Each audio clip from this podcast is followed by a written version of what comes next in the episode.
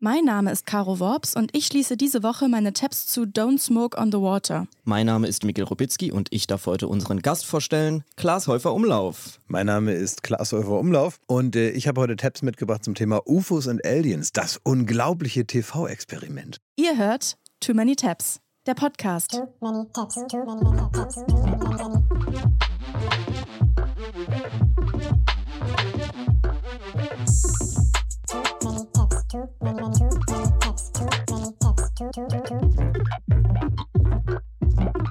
Herzlich willkommen bei Too Many Tabs. Hier treffen sich ja meine geschätzte Kollegin Caro Worps und ich uns jede Woche, um unsere Tabs gemeinsam zu schließen.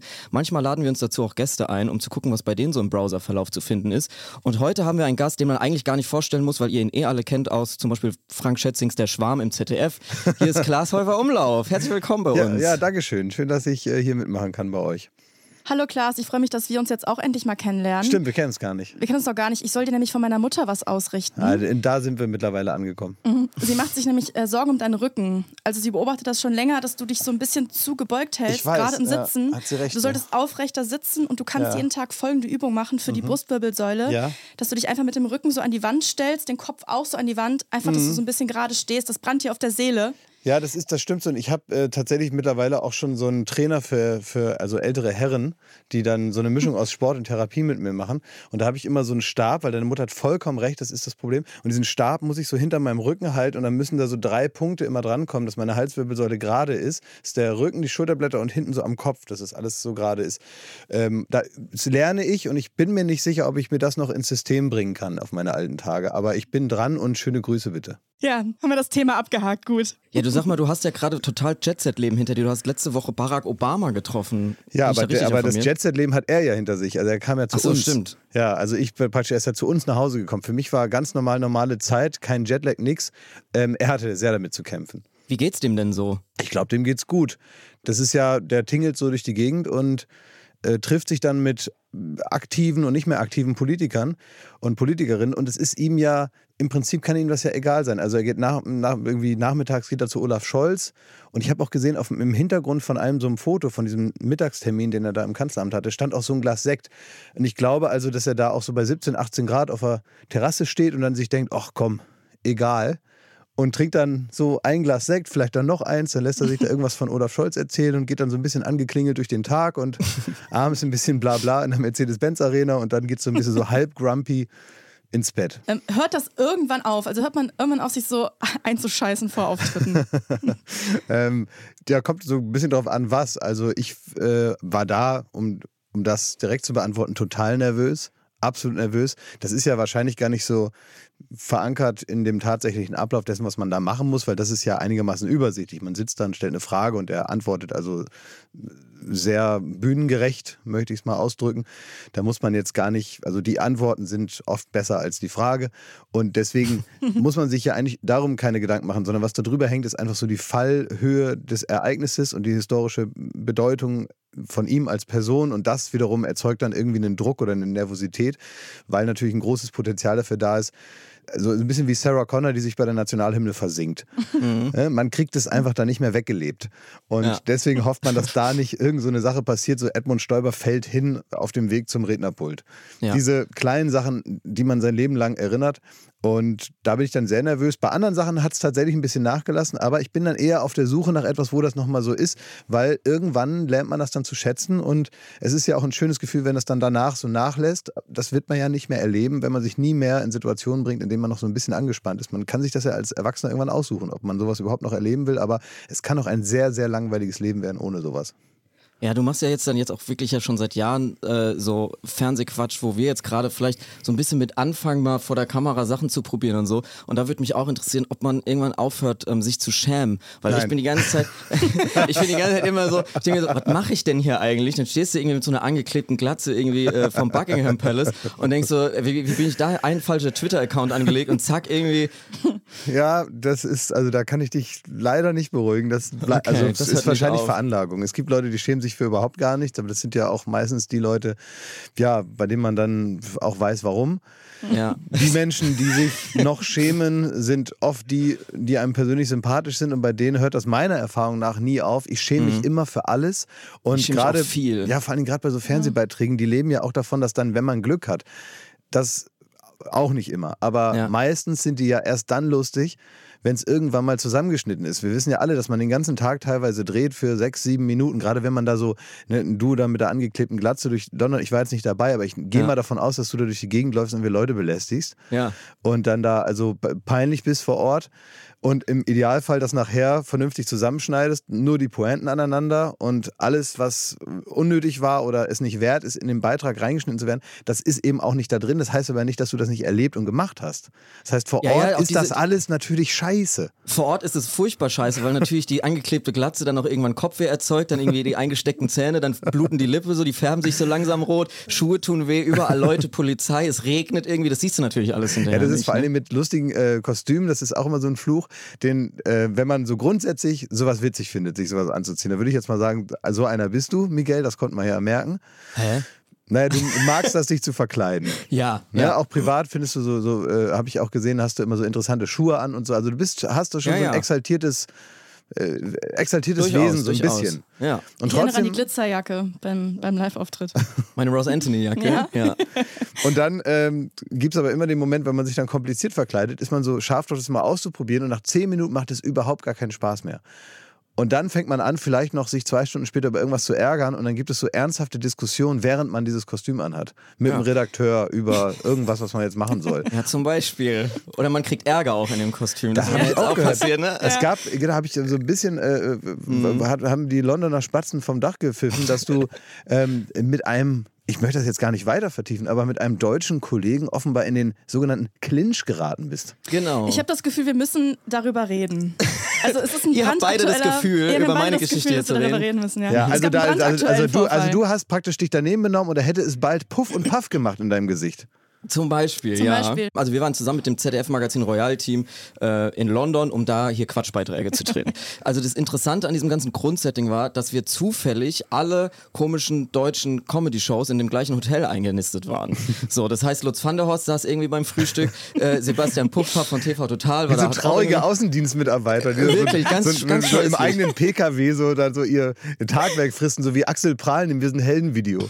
Ja. So ganz und, einsam. Genau, und wir saßen da dann eben auch halt mit diesen Leuten rum und ähm, also nicht jetzt, also jeder an seinem Tisch, ne? wir haben uns jetzt nicht groß mit den äh, Liebe Grüße an Lutz Liebe Grüße und so, ja. aber ähm, dann war es so, dass meine Aufgabe äh, an dem Tag war, dass ich ähm, bitte in so viele Kamerateams wie möglich reinstolpern soll.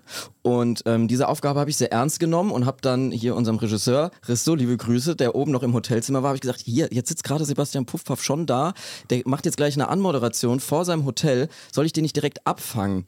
Ähm, und äh, wollte eigentlich nur lieb dahin und ein Selfie machen dann halt für, meine, für meinen Beitrag und ähm, hatte mein Buch dabei, Adel ich, was ich äh, quasi promoten wollte an dem Tag.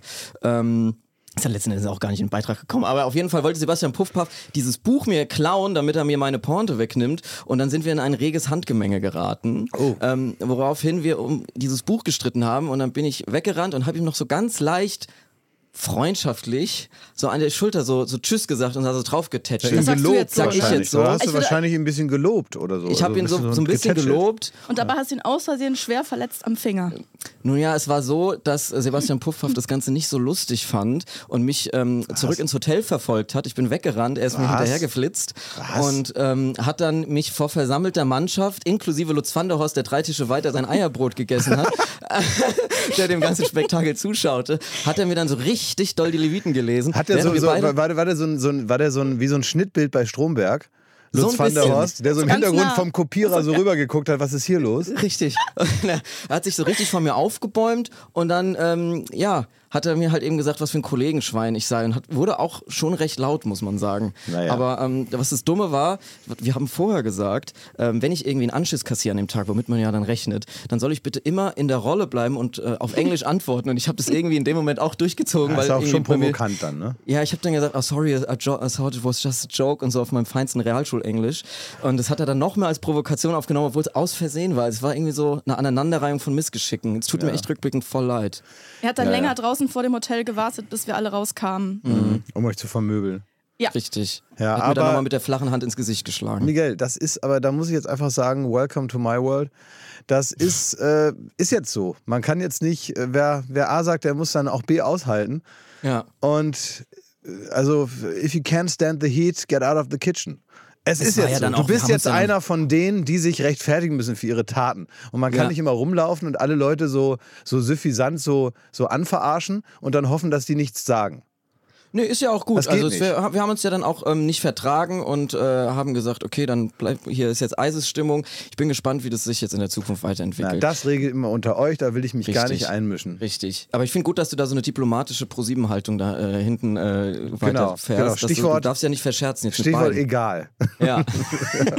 ja. Macht ihr mal. Ja, aber du hast ja gerade auch schon gesagt, wenn man dann solche Beiträge macht, dann dreht man ja unglaublich viel Material für einen kleinen Beitrag. Wenn ihr jetzt um die Welt reist, dann muss man ja schon so ein bisschen darauf vorbereitet sein, was da passieren kann. Ist es da dann auch so, dass die Sachen, die sich vor Ort vielleicht krass anfühlen, im Schnittraum, wo man dann so denkt, ah, okay, das war jetzt eher so mittelmäßig und die Sachen, die so zufällig entstehen, ähm, sind dann die krassen Sachen? Ja, ich wurde mal von diesem Hai gebissen und äh, das fand ich schon, das fand ich eigentlich schon, dachte ich so, das würde reichen als äh, Schock.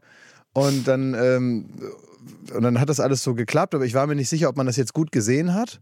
Und dann habe ja. ich von unter Wasser gesagt, lass uns das nochmal machen. Habe ich so, ne? Also zu dem aber, Hai. Ja, nee, ja, so, genau, zu dem Hai. Komm noch mal her. Komm, komm mal her. So. Und dann waren da diese Haie und dann habe ich gesagt, okay, wir müssen das wahrscheinlich nochmal machen, weil ich nicht genau weiß, ob das jetzt geklappt hat oder nicht. Und dann waren wir aber in 20 Meter Tiefe und dann habe ich gemerkt, dass ich vor Nervosität natürlich zu viel geatmet habe und dann und dann hatte ich tatsächlich keine Luft mehr, weil ich viel zu schnell diese Luft weggeatmet habe und das ist natürlich das größte Problem, was du haben kannst auf 20 Meter Tiefe, aber am schlechtesten abzufilmen. Das ist so, so ein ganz mhm. leises Problem dann. Das merkt man, man, zu Hause nicht so. Was man überhaupt nicht gut dramatisieren kann. Und das ist also nicht gut inszenierbar. Wir haben es dann erzählt letztendlich, aber krasser sehen die Sachen aus, die eigentlich nicht so schlimm waren. Mhm.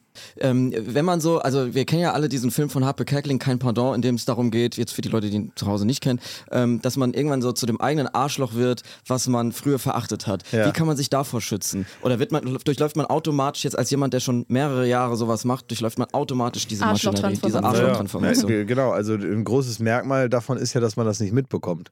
Man denkt ja, ja immer, man sei noch so genauso wie vor zehn Jahren, was also auf jeden Fall nicht stimmt.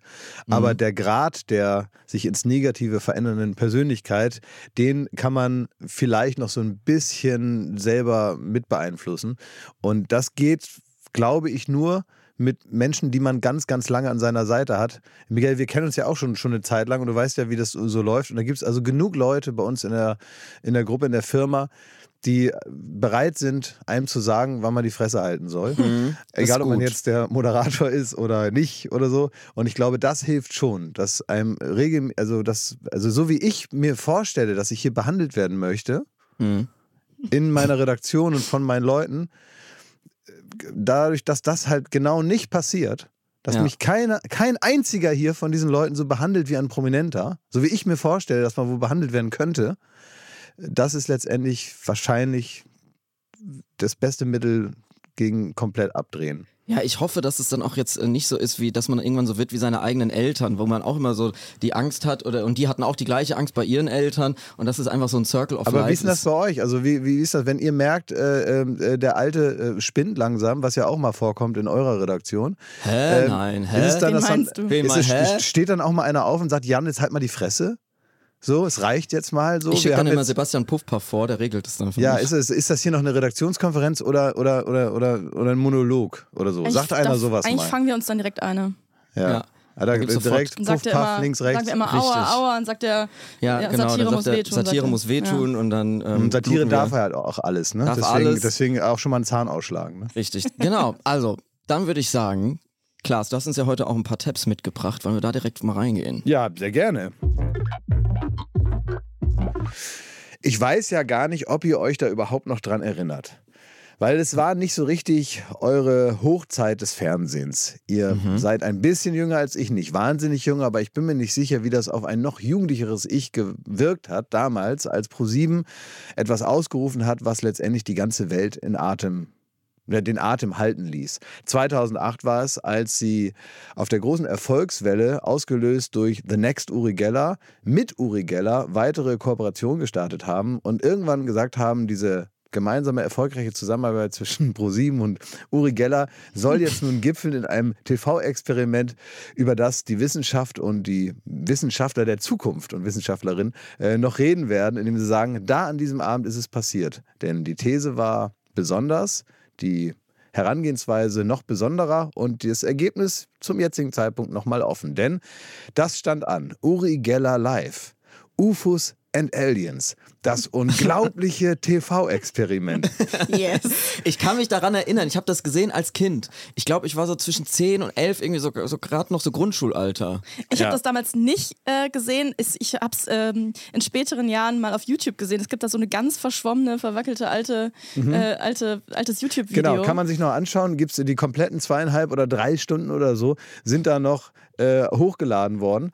Und äh, da ging es tatsächlich darum, dass die irgendwann sich in ihrer, ich weiß nicht was, äh, Showwelt gedacht haben, wir machen das jetzt. Wir werden jetzt uns mal überlegen, wie wir tatsächlich zum Showkonzept machen, dass wir Kontakt zu Aliens aufnehmen. Das, was die Menschheit lange probiert, das große Rätsel, sind wir allein im Universum. Heute klärt es ProSieben um Viertel nach 20.15 Uhr, ja genau. Und äh, um 20.15 Uhr. Und äh, da, also muss man wirklich sagen, das war die ernsthafte, nicht satirisch gemeinte Behauptung zu sagen, wir werden heute ganz viele verschiedene Nachrichten von Menschen äh, suchen und äh, empfangen hier. Da konnte sich jeder also als Zuschauerin und Zuschauer beteiligen.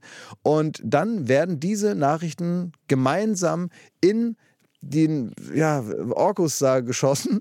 Und, und die äh, Aliens sind auch bereit zur Primetime. Die ja, Aliens klar. wissen natürlich, dass wenn was Interessantes passiert auf der Erde, dann meistens um Viertel nach acht. Ja. Auf Pro 7. Auf also Pro genau, 7. wenn ich Alien wäre, würde ich auch mit Pro 7 telefonieren wollen. So ist es, ja, weil die kommen ja immer zu, weil sie immer so ab und zu mal so vorbeigeflogen äh, das, äh, und hoffen, dass genau dann, wenn die da wieder irgendwo rumfliegen über einem Wohngebiet, dass dann da was Sensationelles passiert. Sind oft schon also enttäuscht wieder zurückgeflogen, haben gesagt, ja, war nichts. Waren ein paar Leute, die im Garten da waren oder so.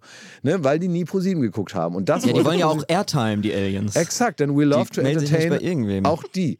Und ähm, also was die da behauptet haben, war schon ein starkes Stück. Hier mal ein kleines ähm, Schnipselchen aus der Anmoderation. Jetzt werden Sie etwas erleben, das es so noch nie zuvor im Fernsehen gegeben hat. Wir werden versuchen, Kontakt mit Aliens herzustellen. Und wir glauben, dass wir heute Abend vielleicht eine Antwort bekommen. Also die Schussbe muss man auch mal haben, ne? Dass man also sagt.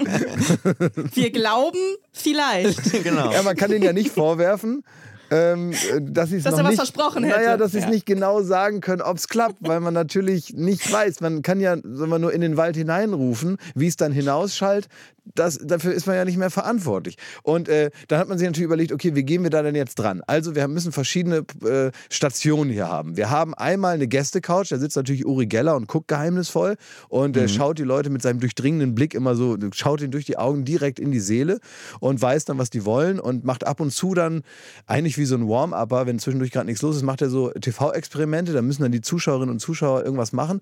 Dann gibt es äh, noch so ein Callcenter, da kann man anrufen, falls man genau in der Nacht zufällig zufällig über, weiß nicht, Passau äh, ein paar äh, irritierende Lichter gesehen hat, kann man da anrufen und Verena Vried, der Moderatorin, sagen, was man gesehen hat und auch noch äh, also die Videos einschicken. Das ist das andere Ding. Und dann gibt es aber auch noch in der Ukraine den Außenreporter Daniel Aminati, der dort in einem. Oh, ich erinnere mich. So, an Daniel ja, Aminati oder an die Tatsache, dass er da Außenreporter war? Nee, dass der da irgendwie neben so einer riesengroßen, ähm, wie heißt das nochmal, dieses... Ähm, Radioteleskop heißt das Ganze. Das größte Radioteleskop in der Ukraine und Daniel Aminati ist vor Ort und spricht quasi mit dem Teleskop. Ja, genau. Also er war in so einem Teleskopbüro oder was daneben und da sitzen dann so drei, vier so Leute vor so äh, 50 Jahre alten Computern und mit diesem Teleskop sollte dann irgendwie so sollte diese Botschaft dann ins All befördert werden. Das mhm. war so die Idee. Und wenn er dann so ähm, seine Außenreporter-Stücke da gemacht hat, man hat so zu ihm hingeschaltet, haben die auch immer so Bildstörungen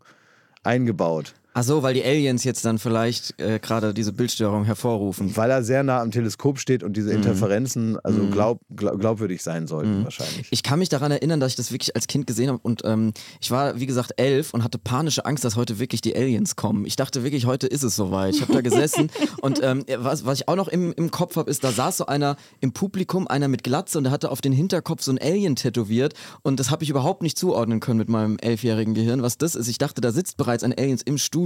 Genau, der hat, der, genau, da war einer, auf der, der hat es auf der Glatze und der konnte irgendwie so den Kopf merkwürdigerweise so bewegen, dass die, die auftätowierten Augen am Hinterkopf dieses Glatzkopfs Ja. sich so bewegt haben. Ne? Das sah Ja, so da ging die weird aus. Fantasie mit mir durch. Ja, das kann ich aber verstehen. Das wurde ja auch, äh, die wurde ja auch angesprochen dort. Ich möchte ganz kurz nochmal äh, Daniel Aminati selber nochmal. Ich schalte mal rüber zu Daniel Aminati in die Ukraine zum Teleskop. Wie sieht's aus? Hallo, dobre večer. Dobre Lieber Večer, Stefan, genau. meine Damen und Herren, dobre večer. Sag mal, wo bist du denn da ganz genau, Daniel? Grüße euch. Ich bin jetzt circa 2500 Kilometer von Deutschland entfernt. Genauer gesagt befinde ich mich jetzt gerade hier im Kontrollraum des Evpatoria Deep Space Center. So ist das. Und dann steht Und er. viel mehr erfährt man von ihm auch nicht im Laufe der Sendung. Genau. Er ist einfach da. Er ist da und überwacht die technischen Vorgänge. Und äh, wenn, während er das macht, haben sie sich überlegt, ja, irgendwie äh, im Fernsehen heißt es, kennt ihr vielleicht auch Meter machen. Ab und zu muss man einfach Sendezeit voranschreiten lassen. Und dann haben die gesagt, hast du denn noch irgendwelche Tricks drauf, Uri? Weil so stelle ich mir das vor in einer Redaktionskonferenz. Kannst du da noch, Löffel verbiegen haben wir nun auch schon mal gesehen.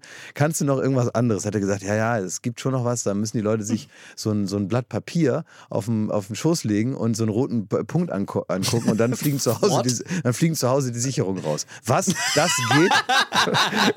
das geht auf jeden Fall. Und äh, dann hat er in dieser Zeit ähm, also das machen dürfen vor den Leuten. Und äh, da können wir auch mal reinhören, was er dann in seiner, in seiner geheimnisvollen Art den äh, Zuschauerinnen und Zuschauern mitzuteilen hat. focus on the orange dot. Fokussieren Sie sich auf diesen orangenen Punkt auf dem Bildschirm. Now, Schauen Sie auf diesen Punkt. Und jetzt tun Sie das Papier, den Notizblock, auf Ihren Schoß. Drehen Sie sich leicht vom Fernseher weg. but keep your eyes Aber focused on the richten Sie die. Augen nach wie vor auf diesen orangenen Punkt. So, und jetzt fragt man sich natürlich, klappt denn dieser. Äh, Ja, was also, ist denn dann Oh, passiert? mir wäre fast rausgerutscht, dieser Quatsch. Aber äh, was, so Herr Krüger, der hat mitgemacht. Herr Krüger, also die, alle Anrufer und alle Leute, die sich übrigens beteiligen an der Sendung, sind extrem glaubwürdig.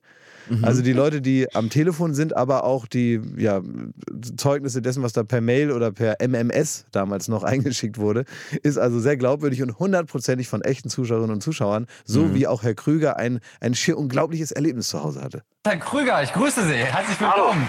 Hallo. Herr Krüger, Ihre Geschichte, was haben Sie erlebt? Ja, also wir haben das Experiment halt mitgemacht und ähm, hatte das Blatt Papier auf meinem Schoß Ja.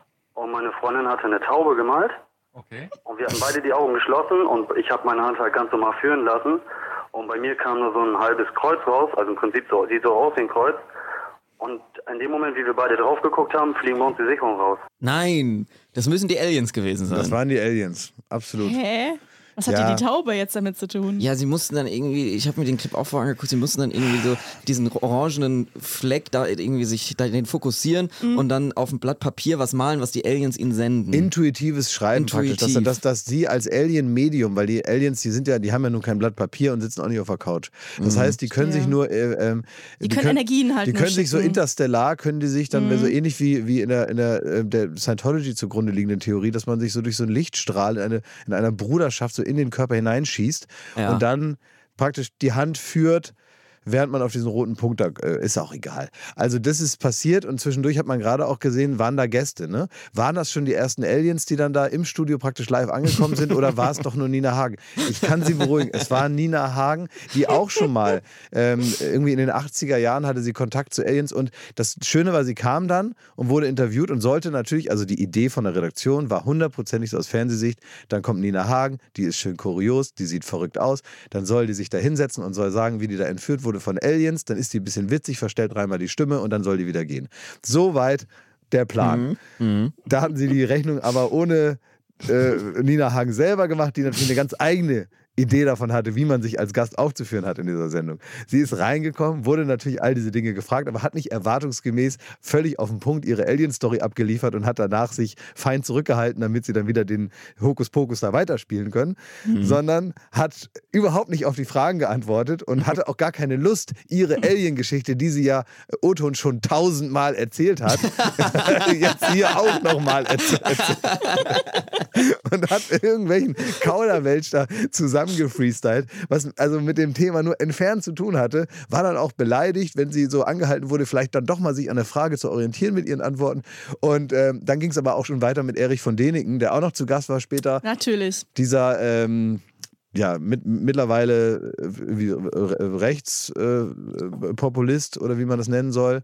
Also noch verrückter geworden und auch in so einen nicht mehr komischen Bereich abgerutscht.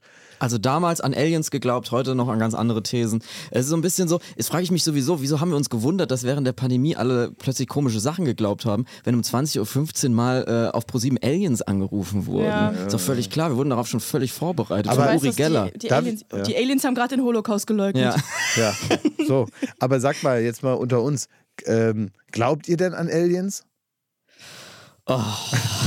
Also ich glaube ehrlich gesagt, dieses ganz, also diese Show, das ist keine gute Idee, Nein. falls es die Aliens gibt. Kennt ihr die dunkle Waldtheorie?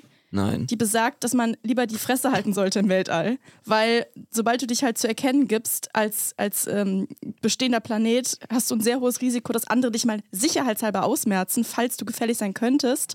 Deswegen so. sollte man sich lieber vornehm zurückhalten. Das ist auch meine. Also, Und wenn man dann mhm. Kontakt aufnimmt, vielleicht dann nicht jetzt Mhm, das ist auch meine Herangehensweise. Ich will das alles gar nicht wissen. Wenn sie kommen, okay, dann kann man gucken, was man mit der Situation anstellt. Aber bis dahin glaube ich das nicht.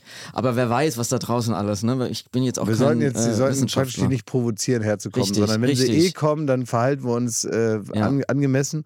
Ich glaube schon nicht an Uri Geller, sagen wir es mal so. Ja, also ähm, ich vermute mal, dass jetzt in der Sendung keine Aliens mehr aufgetaucht sind. Liege ich da richtig? Oder gab es da noch irgendwelche Signale, irgendwas? Hat, hat Uri Geller noch also, ähm, also, äh, also halt, stopp.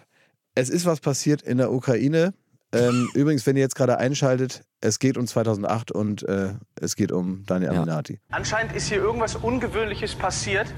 Ähm, und äh, meine Dolmetscherin, die Dani Finkenstein, hoffentlich geht dem Ganzen mal ein bisschen auf den Grund, weil mein Russisch ist nicht so gut. Okay. Mach mal, Dani. Скажите мне, пожалуйста, а что тут происходит? Вы знаете, мы получили отраженный сигнал Такого не должно быть. Это как нештатная ситуация. Мы сейчас разбираемся, что это произошло. Видимо, наш сигнал, посылаемый на застопорился какой-то туманностью, со звездным созвездием или еще чем-то. Okay. Будем искать. Спасибо. Спасибо. Also im Moment wissen die noch nicht genau, was los ist. Die E-Mails sind rausgegangen. Es scheint aber irgendein Signal dazwischen zu funken. Die E-Mails sind unterwegs, aber irgendwas stimmt da nicht. Ja, das Signal, was da gehört wurde, das stellt sich später raus, ist leider irdischen Ursprungs. Da hat irgendeiner wahrscheinlich sein Handy nicht auf Flugmodus gestellt und ah, schade. da ist ein bisschen Hektik ausgebrochen, hat sich aber wieder beruhigt dann. Es ist ein Ärger mit den Aliens. Naja, aber es gab auch noch Gäste, wie zum Beispiel Sascha, die selber also Aliens kennen, persönlich und durften davon auch berichten. Seit meiner Kindheit werde ich etwa alle paar Monate von den Außerirdischen besucht bzw. geholt. Früher hatte ich sehr viel Angst vor ihnen, doch mittlerweile sind sie für mich wie alte Bekannte. Ja, da war es. Und irgendwann kam raus, es war doch nur Inka Bause. und wollte ihn dann kommen, die Aliens, dann kommen die Aliens immer so zum Aber er ist schon so, er ist totally cool with it, weil er kennt die schon. Hey ja, guys, da ja. sind sie wieder. Ja, es ist wieder Geburtstag oder sowas. Die kommen dann immer so und bringen Geschenke mit. wir haben ja heute All. schon drüber geredet, irgendwann ist man nicht mehr nervös. Ja, genau. irgendwann stehen sie in einer Regenjacke und mit einer Schiebermütze vorm Hotel und warten. Ja, genau. Ähm, naja, also ich habe es ja gerade schon mal so angedeutet, äh, es hat nicht funktioniert, aber Uri Geller lässt uns trotzdem nicht ganz hoffnungslos zurück, denn es gibt da schon einige Weisheiten, die man vielleicht so hätte sich auch in zwei Minuten zusammen googeln können, äh, ohne so eine ganze Sendung, aber deswegen werden sie ja nicht weniger wahr. Uri, bitte. Okay, das bedeutet äh, tatsächlich. Wenn es Wasser gibt, dann gibt es auch Leben. Okay, das ist ein äh, hoffnungsvolles Fazit am Ende dieser Sendung. Wir werden natürlich weiterhin ins All horchen, falls da auch in nächster Zeit, in den nächsten Wochen und Monaten Signale zurückkommen. Dann äh, bin ich mir sicher, wird es eine Sondersendung hier bei uns auf ProSieben geben. Wir werden Sie selbstverständlich informieren. Ja, also kurzer. Ähm Überblick, die Sondersendung ist, also gab es nicht. ja, gab es nie mehr. Äh, Aber wenn es Wasser gibt, gibt es Leben. Wo Wasser ist, ist auch Leben und ähm, da sollen wir jetzt einfach mal nicht so unwissenschaftlich äh, äh, so pessimistisch sein. Aber eine vielleicht kurze Erkenntnis noch, das wird ganz am Anfang der Show noch erklärt, das möchte ich vielleicht nochmal vielen Zuhörerinnen und Zuhörern mit auf den Weg geben. Wenn sie selber, also wird gesagt, wenn man jetzt ein Alien oder ein UFO vor allem am Himmel sieht oder auch Videos von denen sieht, woher weiß ich denn, ob die wirklich echt sind oder ob da nur irgendeiner da so äh, Computertricks gemacht hat und es sieht nur so aus wie ein, wie ein UFO. Mhm. Da hat er eine sehr gute Erklärung. Er hat gesagt, man kann das zweifelsfrei ähm, auf Echtheit überprüfen, indem man guckt, ob das UFO auf dem Video hinter Bäumen lang fliegt. Weil wenn das so Ah. hinter Bäumen lang fliegt, ist das technisch so schwierig umzusetzen als Fake. Muss die Das- ganzen Blätter freistellen dann vor Grün und so. Geht gar nicht, das ist Ja. eine Heidenarbeit. Das Ja. wisst ihr äh, aus praktisch, äh, ne, ihr, ihr seid die, die sich auch mit ähm, Fernsehen Ein Movie auskennen. äh, aus, aus, aus dieser Perspektive auskennen. Ich als Moderator kann da nur staunend daneben stehen und sagen, wenn der das sagt, wird das wohl so stimmen. Ja. Also, ähm, davon, also jetzt, wenn ich davon ausgehe, ist Independence Day wahrscheinlich eine Dokumentation. Das wäre nämlich jetzt meine nächste Frage gewesen. Das heißt ja UFOs und Aliens. Also welche Rolle jetzt die UFOs dann noch gespielt haben. Naja, irgendwie müssen Aber- die ja hierher kommen, kommen nicht mit dem Bus. Ne? Okay. Ja, ist So. irgendwie enttäuschend, dass die Aliens dann jetzt nicht bei Uri Geller angerufen Ja, und haben auch am Ende des vollkommen Tages. überraschend. Ja. Ja, ich habe wirklich, ich hatte jetzt die Hoffnung, dass es 2008 bereits geschehen ist und es an mir vorbeigezogen. Aber ist ja schade. Schade Schokolade. Ja. Ich äh, bin aber sehr gespannt äh, jetzt auf, auf eure Tabs, weil hier wusste man ja zumindest, als ich das vorher in der Vorankündigung gesagt habe und man hat es damals gesehen, wusste man ja so ungefähr, was auf einen zukommt. Ähm, bei deinem, äh, Caro, kann ich mir erstmal noch nichts vorstellen. Ich habe diese Woche ebenfalls ein äh, Fernseh-Highlight mitgebracht aus dem Hause Pro7, deinem Heimatsender Klaas. Wir haben ja in diesem Podcast schon diverse TAF-Formate besprochen, zum Beispiel den TAF-Stylomat in unserer allerersten Folge. Und diese Woche beschere ich euch mal eine fantastische Rubrik aus der Fernsehsendung Red, auf Empfehlung von meinem lieben Kollegen Tristan Herold. Liebe Grüße. Dieses Red-Format ist aus dem Jahr 2011 und heißt Don't Smoke on the Water und darum geht's. Der stressigste Entzug, seit es Zigaretten gibt. Fünf nikotinabhängige Promis machen Schluss mit der Sucht. Fantastische Idee. Ja, die Prämisse macht schon Bock, oder? Fantastische Idee. Wen könnt ihr euch da jetzt vorstellen in so einem Format? Julia Siegel. Julia Siegel? Raucht, raucht doch sehr gerne, ne? Aus welchem Jahr ja. ist das? Sonst hätte ich jetzt gesagt, Daniele 2011. Negroni. 2011 war Daniele Ne- Negroni noch kein Ding, aber der ist ja Nee. beim Dschungel so ausgerastet, als die Zigaretten äh, weg waren. Und ich finde es toll, dass man dieses ganze Konzept von Dschungel und so weiter weglässt und es nur darauf beschränkt, dass die Zigaretten weg sind. Das ist aber Ja. sowieso das Beste. Das war auch immer bei hier, äh, äh, wie, wie- heißt dieses despektierlich, äh, im Original heißt ist es sehr despektierlich formuliert. Das heißt, in, in der BBC hieß es Fat Teens Can't Hunt. Ähm, Gott. das war das, der Originaltitel. Äh, ich glaube, in, in Deutschland hieß es irgendwie Teenager außer Kontrolle oder so. Ja. Ne, wo die dann auch äh, irgendwo auf der Welt in so einem Dorf äh, abgeliefert werden und dann sollen die praktisch, also äh, 15 Jahre Erziehung Mhm. sollen dann in zwei Wochen nachgeholt werden. Und das Ja, klappt so die so gut. strengsten Eltern der Welt. Sowas, in sowas. der Art, ja, Ja. genau. Und äh, äh, das funktioniert nicht so gut. Und vor allem ist dann immer, ist dann immer so ein bisschen Zündstoff, ist dann immer die fehlenden Zigaretten. Zündstoff ist hier auf jeden Fall auch gegeben. Wir schauen uns mal an, ähm, wer da jetzt mit, mit äh, von der Partie ist. Zum einen, Schauspieler und Sänger Willi Herren. Ja, gut. ähm, ja, Rip Willy. Willi Herren war dabei, damals noch war dabei. Und wer noch? Schlagerstar Markus Becker. Ja, das- Schlagerstar Markus Das Becker. ist der mit dem roten Pferd, das sich einfach umgekehrt hat. Exakt. Ich war mir kurz nicht sicher, wer es ist, was halt eine Schande ist, weil ihm haben wir das rote Pferd zu verdanken, hast du Ja. gerade schon gesagt. Weiter geht's mit ihr hier. Miss Quiz Anna Heesch. Die musste ich Ah, auch googeln. Ich live, nicht. neun live und später dann auch Verkaufsfernsehen. Anna Heesch hat, ich weiß nicht, was sie moderiert hat, aber sie war irgendwann bei Neun live eine äh, der, der ganz großen Moderatorinnen. Ja, laut Insta-Bio Moderatorin, Teleshopping-Host und wird nach eigenen Angaben die Königin genannt. Außerdem ist sie die Ehefrau von Ralf Dümmel von Hülle der Löwen. Ach so. Der Typ, der es irgendwie schafft, noch unseriöser zu wirken als Carsten Maschmeyer, was eine Leistung ist. Und die Bauchbinde von Anna Heesch sagt später, Moderatorin auf der Suche nach einem Job. Was ich auch äh, interessant finde, das so offen zu legen in diesem Ja, ProSieben-Format. gut, ist ja auch eine Möglichkeit, jetzt hier Akquise zu machen. Ne? Bei exakt, TAF. genau. Und, und auch ein bisschen eine Tautologie in so einem Beitrag. Unsere Nadel. Unsere Nadel ist auch dabei. Ja, und dann ist nämlich noch eine letzte Person dabei, die ich auch überhaupt nicht auf dem Schirm hatte. Und Edelhure Cleo van Eden wollen auf der MS rauchfrei weg von den Kippen. Edelhure Cleo van Eden war irgendwie ein Ding in 2011, weil sie das Buch Mein Leben als Edelhure geschrieben hat. Und diese illustre Runde ist jetzt auf der MS rauchfrei, sprich fünf nikotinsüchtige F-Promis sind fünf Tage lang auf ein Schiff gesperrt und sollen dort aufhören zu rauchen. Mei, oh mei. Oh, das ist aber. Clean vom Nikotin und das in nur fünf Tagen an Bord der MS Rauchfrei. Fünf Promis und die Schattenseiten des Entzugs. Jetzt sage ich einmal, was ich dazu denke. Also ich glaube, Red hat viele problematische Dinge hervorgebracht in der Vergangenheit, aber das ist jetzt hier auf keinen Fall ein Versuch, zu aggressivem Verhalten neigende Prominente dabei abzufilmen, wie sie auf Zigarettenentzug dumme Sachen machen vor laufender Kamera. Ich glaube, hier Nein. geht es hier wirklich um die gute Sache. Die Klar. wollen einfach Menschen helfen, aufzuhören zu rauchen. Mal eine nette Hilfestellung leisten. Miguel, von dir weiß ich, dass du noch nie in deinem Leben Genau, geraucht du hast, hast. noch nie, ge- geraucht. du hast noch nie geraucht und du hast auch, glaube ich, hast du auch, also zumindest. Mittlerweile, nach ich habe auch noch nie getrunken. Ja, genau, hast auch noch nie Alkohol getrunken. Hast du Ich mittlerweile, haben die Alkohol dich da in. Köln, hatte ich da gerade Jan, ne, weiß man ja, ne, dass der also ne, teilweise mit die Hände voll mit Bier da äh, schon morgens Ja. anfängt. Und so, und hat er dich mittlerweile auch zum Trinker gemacht. Nein, überhaupt nicht. Ich habe äh, nach wie vor nicht, noch nie geraucht, nie getrunken. Ich hatte einmal, als ich ähm, vier Jahre alt war, habe ich ein Mancherie für einen Ferrero Küsschen gehalten und das war mein größter Rausch, nach wie vor. Aber ansonsten ähm, bin ich da immer noch komplett clean. Klaas, hast du clean. schon mal aufgehört zu rauchen? Ja, vor vier Jahren. Und aber auch nicht wieder angefangen. Und wurde das von Red begleitet? Nein. Du auf dem nee, Schiff? das, nee, das wurde einfach von, das wurde von, von, von, von Ungeduld begleitet, meinerseits.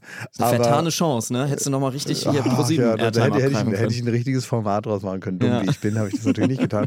Aber ähm, ich weiß, insofern kann so ein bisschen nachvollziehen, weil ich habe also recht lange geraucht und habe vor vier Jahren dann aufgehört. Ähm, ja, also ich hätte mich da nicht bei filmen wollen, vor allen Leuten. Mhm. Die Promis werden jetzt betreut von zwei Profis. Der eine ist Personal Coach und Drill Instructor Frank Franco Wierichs. Er hat neun Trainerscheine, ein BWL-Studium und jede Menge Praxis und er war bei der Luftwaffe Oberfeldwebel.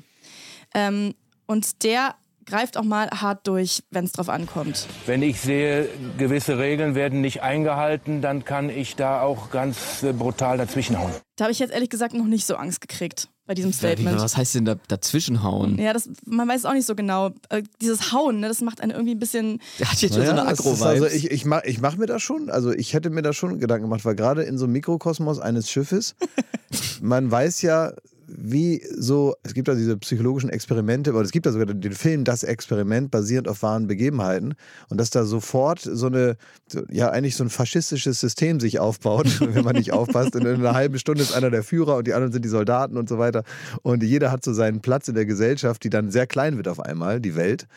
Ähm, da würde ich mir schon Gedanken machen, wenn man da so einen gewaltbereiten Gerechtigkeitsfanatiker hat, der so gefühlt innerhalb der Moral handelt. Mhm. Das sind die gefährlichen. Ja, zumal die andere ähm, beteiligte Person amtierende Kickbox-Weltmeisterin ist, Dr. Christine Theis, aka Dr. Knockout. also irgendwie wird schon damit gerechnet, äh, dass es irgendwie, dass jemand auf die Fresse kriegt in, auf diesem Schiff. Ähm, und zu diesen beiden Coaches aber gibt es jetzt ein richtig starkes Statement von Markus Becker. Ich weiß ja, dass ich aufhören will zu rauchen, da brauche ich keinen Coach dazu. Aber Red. Also Markus weiß, er muss eigentlich einfach nur aufhören. Was sollen die Coaches? Weil er raucht 50 Zigaretten am Tag. Das sind zwei bis drei Schachteln. Die Red-Redaktion Mhm. nennt ihn einen Suchtbolzen. Ja, das ist wirklich, also 50 Zigaretten ist ja so knapp vor Rudi Carell steht's da, ja? Ja, wir erfahren jetzt erstmal, wie viel die wirklich alle rauchen. Also Na, vor allem, die müssen, ja, die müssen ja dann, der muss ja nachts aufstehen, damit du das schaffst. er, wir erfahren auch noch, er erfüllt mindestens fünf Faktoren für einen Herzinfarkt. Ach du Scheiße, der wird dann auch so gelb dann ja nach einer Zeit, ne? Man sieht ja dann so das, gelb, das gelbe legt Haare. Red alles radikal offen da auf dem Sonnendeck bei der MS rauchfrei. Und äh, Cleo Van Eden, die, die ähm, sogenannte Edelhure, die raucht täglich eine Schachtel, Anna Heesch auch. Nadel sagt, sie ist Gesellschaftsraucherin, also sie raucht nie allein, aber trotzdem circa 30 am Tag, was schon auch echt viel ist, also eine ganze Schachtel. Das ist viel in Gesellschaft. Ja, ja, genau. Und sie will auch aufhören zu rauchen. Das heißt für sie aber mal ein oder zwei ist okay. Ich glaube, so funktioniert das nicht. Aber, ähm, aber gut. Auf keinen Fall. Willi Herren, äh, damals 36, raucht seitdem er 16 ist zwei Schachteln pro Tag. Seit er 16 ist. Mhm. Und hatte mit 31 schon den ersten Herzinfarkt. Ach Mhm. du Scheiße. Willi findet Rauchen eigentlich grundsätzlich scheiße, aber ein paar Zigaretten am Tag sind nicht schlecht. Also das sind so die, die, ähm, die, Mhm. die, die Herangehensweisen. die Herangehensweisen Ja. ans, ans Rauchen, mit denen wir da arbeiten. Und dann geht es direkt los mit der ersten Übung vom Drill-Coach Franco, mit der ich so nicht gerechnet hätte. Bevor wir aufs Schiff gehen, 20 Minuten Hardcore rauchen. Also 20 Minuten Hardcore rauchen müssen sie jetzt machen. Sie dürfen ein letztes Mal quasi qualmen bis zum Umfallen. Sie sollen sich nämlich bewusst machen, was sie ihrem Körper da antun. Mhm. Vielleicht macht diese Übung sogar Sinn, aber Obacht, es kann zu Schwindel führen. Das ist Willi Herren komplett egal. Er hat nach 13 Minuten schon sechs Zigaretten intus. Noch fünf Minuten Zeit, um sich der Zigarettensucht hinzugeben. Willi nimmt gleich zwei. Ein Kreislauf-Knockout ist die Quittung. Also ist dieses ähm, Schiff, ist das vor allem auch auf dem Wortspiel begründet wegen Don't Smoke on the Water? Genau, Smoke deswegen on the wird Water, auch Don't Smoke on the Water. Das ist die Idee, deswegen ist das Schiff da. wird gnadenlos totgeritten, Mhm. ähm, Smoke on the Water. Das heißt, die haben sich, das ist jetzt ja interessant, ne? Hatten die einfach so ein Wortspiel im Kopf, so beim Duschen? Und dann sind da in die, ist da eine in die Redaktion gefahren und hat gesagt, Leute, ich habe jetzt erstmal nur so ein Wortspiel. Was machen wir damit? Wenn man jetzt sagt Smoke on the Water und Don't Smoke on the Water, wie könnten wir das denn aufbauen? Und dann haben sich praktisch über so ein mäßiges Wortspiel das komplette Format erarbeitet. Oder wie? Entweder das ist der Fall oder dass sie halt den Leuten wirklich helfen wollten. Ja. Das glaube ich eher. Ja, das kann alles sein, ne?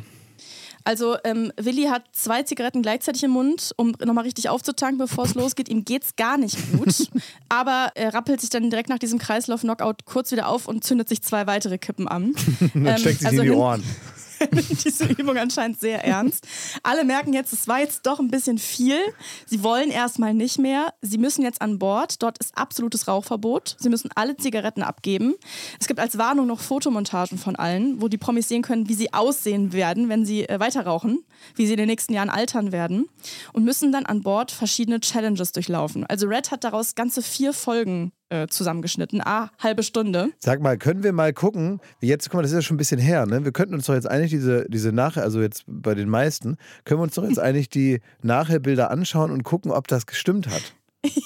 Weil die Ja, haben genau. natürlich auf jeden Fall alle weitergequalmt. Und jetzt können wir ja mal sehen, ob diese Fotomontagen der Wahrheit entsprechen. Das ist jetzt im, im Podcast äh, schwer darzustellen, aber vielleicht als Begleitmaterial könnt ihr ja Screenshots davon mal rausgeben. Und wir können uns das hier mal dann in Ruhe anschauen und mal gucken, ob das wirklich so Finde ich ist. eine gute Idee. Das werden wir auf jeden Fall machen, ja. Das machen wir. Sie müssen auf jeden Fall an Bord dann verschiedene Challenges durchlaufen. Äh, Drillins Dr. Franco legt einfach eine Schachtel Zigaretten hin am Anfang und die Promis müssen widerstehen. Willi Herren schafft es irgendwie sofort, eine zu klauen. Äh, sofort knallharte Strafe, er muss das Deck schrubben. Also so läuft es meistens. Sie machen irgendwas falsch und müssen zur Strafe irgendwas machen. Die Stimmung, wer hätte das gedacht, wird immer gereizter. Es entsteht eine angespannte Stimmung zwischen Nadel und Anna Heesch. Weil Nadel will nicht mehr in einem Zimmer mit Anna Heesch schlafen, weil Anna schnarcht ein bisschen Ah. und Nadel braucht ihre Ruhe. Hm, so ein Ärger. Und Nadel hat auch eine Agenda auf diesem MS-Rauchfreischiff von Red. Nämlich möchte sie ihr Image ändern von Nadel zu Nadja. Sie will das loswerden. Aber Das Nadelding. über dieses Schiff, das ist jetzt quasi der. Genau. Mhm. Genau, das ist jetzt die Gelegenheit Mhm. ähm, und das ist jetzt auch Annas Gelegenheit, äh, sich da einzuschalten und die Situation so ein bisschen zu entschärfen. Also ich wünsche dir alles Gute, drück dir die Daumen. Ich weiß auch, bei mir heißt es immer, der Hotbutton schlägt gleich zu. Darüber kann ich aber herzhaft lachen. Ich habe in dem Sinne eben nichts, wo man sich fremd schämen muss. Da tust du mir schon leid, denn du hast ein hartes Stück Arbeit vor dir. Naja, komm, also. Manchmal braucht man Leute, die es auf, auf den Punkt bringen. Ne? Das ist ja immer um heißen Brei reden, das hilft ja nun auch niemandem. Ja, also, ne, das ist irgendwie, wünscht dir alles Gute und es dauert wahrscheinlich noch ein bisschen. Und Willi Herren sagt auch, ach, Nadelchen, für mich bist und bleibst du die Nadel, gibt dir noch ein Küsschen. Ähm, und damit hat sich dann die Sache mit dem Imagewechsel auch komplett erledigt für Nadel, in, leider an Bord. Und die Situation an Bord spitzt sich jetzt immer weiter zu. Es gibt vermehrt Regelverstöße, es gibt vermehrt Strafen, die Gespräche werden immer angespannter. Und Anna Heesch ist für mich da so ein bisschen, so ein bisschen die Drahtzieherin. Es entwickelt sich so ein bisschen raus. Die regt sich nämlich jetzt bei der Edelhure Cleo darüber auf, dass die so viel verdient. Nämlich 4.000 bis 5.000 Euro für ein Wochenende. Moment, auf dem, auf, auf, dem, auf dem Schiff jetzt als, als Gage für das TV-Experiment oder als Hure? Als Hure. Aber was hat sie damit zu tun? Sie kann das, also das ist doch, steht doch jedem frei, was für einen Beruf man macht und wie viel man damit verdient. Ja, du, aber die Anna Heesch, die, ähm, die, die ist da irgendwie sauer, dass die Cleo damit Geld verdient. Dass das gut läuft bei ihr. Dass das gut, genau, dass das ganz gut läuft für sie. Ah ja. Bis 5000 rechnen. Und das zahlen die 4000 Euro für eine fremde Frau. Irre. Ich habe 5,25, ich wiederhole, 5,25 Euro die Stunde bekommen in der Pralinenfabrik. Ah. Ja, gut, ist auch ein anderes Metier. Ja. Also Ja. das ist unfair, dass sie in der Pralinenfabrik halt äh, weniger verdient hat. Und ich habe so langsam das Gefühl, dass es Anna Heesch gar nicht unbedingt darum geht, mit dem Rauchen aufzuhören. Es ist eigentlich mehr so ein Bewerbungsgespräch bei ProSieben als Moderatorin. Aber- also sie hat jetzt schon mal eben klar gesagt, warum sie besser ist als Nadel. Aber jetzt erklärt sie auch nochmal ausführlich, warum sie besser ist als die Edelhure Cleo. Und auch ich verkaufe eine Dienstleistung als Moderatorin. Doch die Grenze ist natürlich ganz klar gesteckt. Mich darf man anschauen, mich kann man auch buchen. Und ich quatsch auch unheimlich viel für die Damen und Herren, die mich vielleicht für eine Eröffnung eines Geschäftes oder so buchen. Mich darf es aber nicht antatschen. Und das ist der ganz gravierende Unterschied. Cleo darf man antatschen, auf Ansage, nachts und sogar noch ein bisschen mehr. Das wäre für mich undenkbar.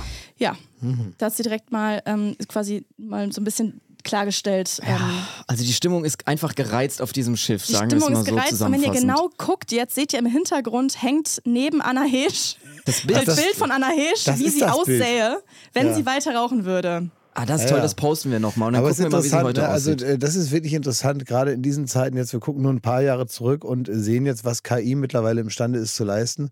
und äh, damals, muss man sagen, hat sich da noch einer eine halbe Nacht mit Paintbrush rumgeschlagen. Ne? Ja, also Anna Hesch verfolgt da irgendwie ihre Agenda. Währenddessen überschlagen sich die Ereignisse auf dem Sonnendeck. Da versucht nämlich jetzt die Kickbox-Weltmeisterin herauszufinden, ob äh, Markus Becker bereits eine Raucherlunge hat. Also es ist ein einziger Wahnsinn. Zum Glück hat er noch keine chronische Atemwegserkrankung.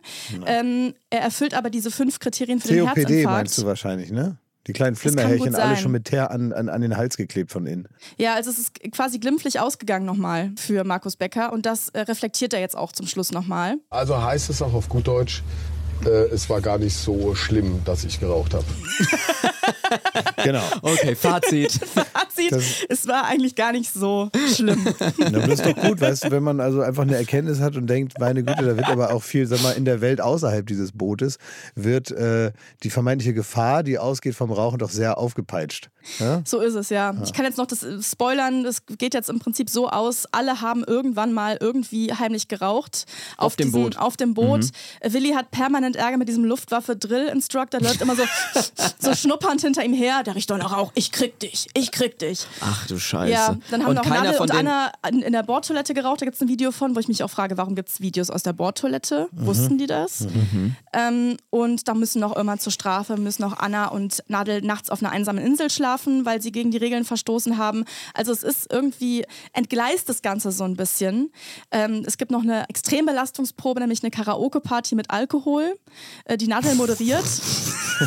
und da darf auch niemand rauchen. Ähm, Und Willi Herren wiegt ich, sich noch ein Ei. ja, und jetzt kann Reibekuchen, Reibekuchen-Truck wird dann noch aufgebaut. Die Teamstrafe ist noch, dass alle gemeinsam nach Seegurken tauchen müssen da in Kroatien. Es eskaliert noch ein Streit zwischen Nadel und Willi, die sich gegenseitig verpetzen. Und das Ergebnis von diesem ganzen, ich sag mal, medizinischen Experiment von Red ist jetzt, Cleo und Markus haben es tatsächlich wirklich geschafft, aufzuhören zu rauchen. Ich weiß nicht, wie der Stand ist, zwölf Jahre später. Da müssten wir vielleicht nochmal ähm, in die Investigativrecherche gehen. Anna raucht angeblich jetzt nur noch fünf im Monat, Willi nur noch sieben am Tag Ja. und Nadel nur noch drei am Tag. Danke, Red. Ja, vielen Dank. Das Experiment endet dann äh, damit, dass Dr. Christine Theis grundsätzlich eine Verhaltenstherapie empfiehlt. Nachdem sie da fünf Tage mit an Bord war. Tja, ei.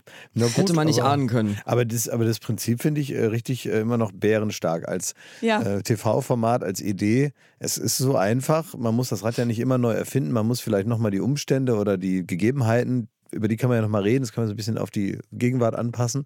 Aber grundsätzlich Leuten erstmal die Kippen wegnehmen. Und die Kamera Äh, draufhalten. Fangen wir bei unserem Schmidti mal an. Ja. Es war auf jeden Fall ein Format, bei dem ich so ein bisschen ähm, Puls bekommen habe. Also es hat mich doch gestresst.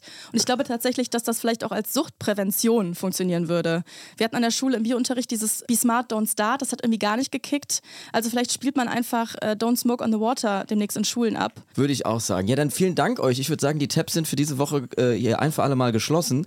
Und ähm, wir bedanken uns natürlich recht herzlich bei dir, Klaas, dass du heute vorbeigeschaut hast. Ja, danke, dass ich hier mitmachen durfte. Ich habe viel gelernt heute und Ja. ich hatte auch viel Freude. Es war eine wissenschaftliche Folge, würde ich mal sagen. Heute. So sieht's aus. Also, Grüße gehen ähm, nach, äh, zu euch nach Köln und auch nach London Ja, zu äh, genau. einem einsamen Mann in der Regenjacke, der da noch wartet. Alles klar. Vielen Dank. Dann ähm, würde ich sagen, falls ihr zu Hause noch ähm, Rabbit Holes habt, dann könnt ihr uns die natürlich immer gerne schicken an äh, too many tabs at ndr.de oder an unsere Social Media Kanäle. Da heißt du at Caro Worps, ich at Miguel R aus A. Wir freuen uns über eure Rabbit Holes, über Genau. eure offenen Tabs. Schreibt uns einfach. Alles klar. Dann würde ich sagen, bis nächste Woche. Tschüss. Vielen Dank, Klaas. Liebe Grüße. Tschüss. Tschüss. Halt, stopp, noch nicht ausmachen. Wir wollen noch was. Wir wollen gerne den Deutschen Podcastpreis gewinnen in der Kategorie Publikumsvoting Comedy. Da sind wir nämlich gelistet und es wäre echt super von euch, wenn ihr da für uns abstimmen könntet. Das tät uns total freuen. Ich guck direkt mal, wo der Link ist. In den Shownotes, sagst du? In den Shownotes Direkt in den den Shownotes gucke ich doch direkt mal. Ich hab ihn bereits. Ich äh, stimme jetzt ab. Nee, ich, ich mach das jetzt sofort. Guck mal, ja. So. Ich habe schon abgestimmt für uns, aber ich Ja, stimme vielleicht, ist es doof, ist doof für sich selber abzustimmen. Ich stimme auch nochmal vorsichtshalber für Kalk und Welk ab. Machen und wir dann so. müsst ihr für uns abstimmen, damit, wegen, damit wir sympathischer bleiben. Man kann sich nicht Exakt für sich so machen selber abstimmen. Also da würden wir uns sehr freuen. Das Voting ist noch offen bis Ende Mai. Und jetzt kommt noch die Cross-Promo. NDR Cross-Promo, Cross-Promo, Cross-Promo. Heute empfehlen wir euch neuen Input für Diskussionen in der WG-Küche, Politikum, der Meinungspodcast. Darin geht es um verschiedene Perspektiven auf Politik und Gesellschaft, immer mit einem klitzekleinen Augenzwinkern. Die Hosts diskutieren mit Menschen aus Wissenschaft, Politik und Journalismus über Themen unserer Zeit. Mal geht es um Strukturen von zum Beispiel Männergewalt und Sexismus, aber auch mal um Fernbusse oder Gras. Ich nehme an, es ist äh, das Kiffgras Das gemeint. Kiffgras, ne? nicht der Rollrasen. Nicht der Rollrasen, ja. Ja. Politikum gibt es von Montag bis Freitag ab 18.30 Uhr, zum Beispiel in der ARD Audiothek oder überall da, wo es Podcasts gibt. Link in den Show Notes. Cross-Promo Ende. Too Many Tabs ist eine Produktion von TRZ Media im Auftrag des NDR. Wir sind eure ModeratorInnen, Miguel Robitzky und Caroline Worps. Producerin Henny Koch. Ausführender Produzent TRZ, Robin Drömer. Ausführende Produzentin NDR Johanna Leuschen. Redaktion NDR, Kira Drössler. Musik, Joel Delato. Neue Folgen gibt es immer mittwochs in der ARD Audiothek und überall da, wo es Podcasts gibt. Too many tabs, too